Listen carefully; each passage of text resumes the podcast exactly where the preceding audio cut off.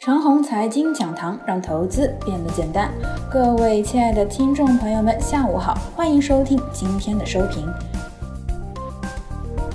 路市盈率的行为，这是牛市的特征。我们首先来讲第一部分的内容。科技股啊存在着录市盈率的行为，这是牛市的特征。非牛市的情况下呢，一个板块中市盈率偏低的个股啊，一般都是中盘或者大盘股，或者是人们眼里的老烂臭。只有在牛市当中啊，板块中的低市盈率股才会被资金逐步拉起。当然了，即使是牛市，撸市盈率的行为呢，只会集中在第一主流的群体之中，而其他的区域呢也会出现，但是呢不会非常的频繁。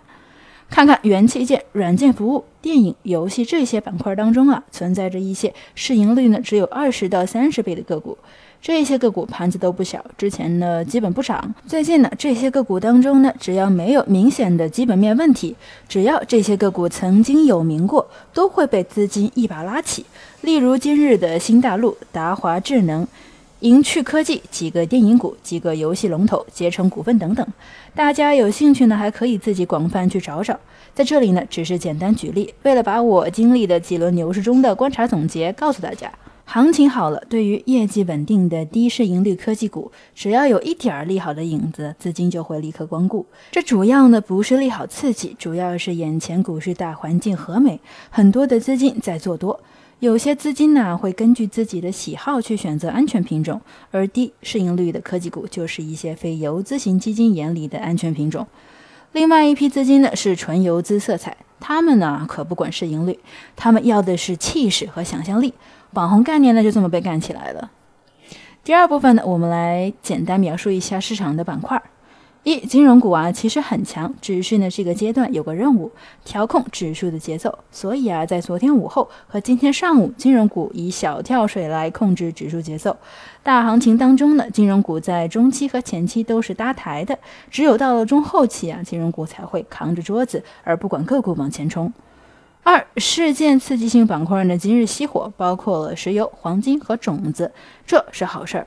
三周期股中啊，今日煤炭和钢铁有所动作，这也是撸市盈率的行为。不过这不是科技股，效果不是特别的好。只能说啊，钢铁中钢构股呢有基本面预期，表现不错。煤炭股中如果加入了碳元素的概念，可能会好一些。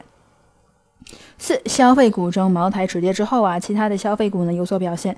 今日猪肉、医药、医疗保健和家用电器呢都表现不错。五科技股当中啊，消费电子、五 G、元器件、芯片板块整体是强势休整。具体到个股上面呢，有部分高价芯片股和消费电子股今日有所下跌。软件服务板块存在着不少撸市盈率的行为，今日涨幅较好。六传媒娱乐在本次行情当中呢，是游资的集中地，既存在着撸市盈率的行为，也存在着虚无概念炒作的行为，所以啊，显得非常的火爆。七，电动汽车板块依然很强势，不过今日的上涨呢，不是锂电池，而是电车的其他零部件。第三部分呢，只有这句话：此等行情啊，多年难遇，即使错也得坚定信心。我们的股市牛短熊长，一旦错过了牛市啊，那又要等待很多年。所以，每当看起来股市走得像牛市，再根据节拍掐指一算，是不是有几年没牛市了呢？一般呢，短则四年，长则七年，会有一轮牛市。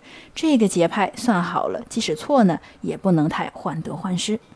以上就是我们今天的全部内容，祝大家股票涨停。